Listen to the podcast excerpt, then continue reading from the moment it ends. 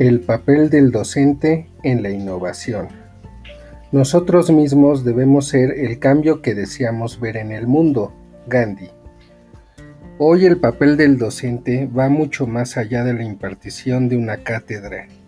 Es aquel sujeto que debe inspirar a sus educandos con el propósito de cambiar realidades en los contextos en los que viven. Entonces nos damos cuenta que es necesario la formación docente continua, sobre todo en el uso de las nuevas tecnologías que nos permitan caminar en la misma dirección del estudiante y dejar de ser solo un transmisor de conocimientos para convertirnos en formadores y transformadores de la educación.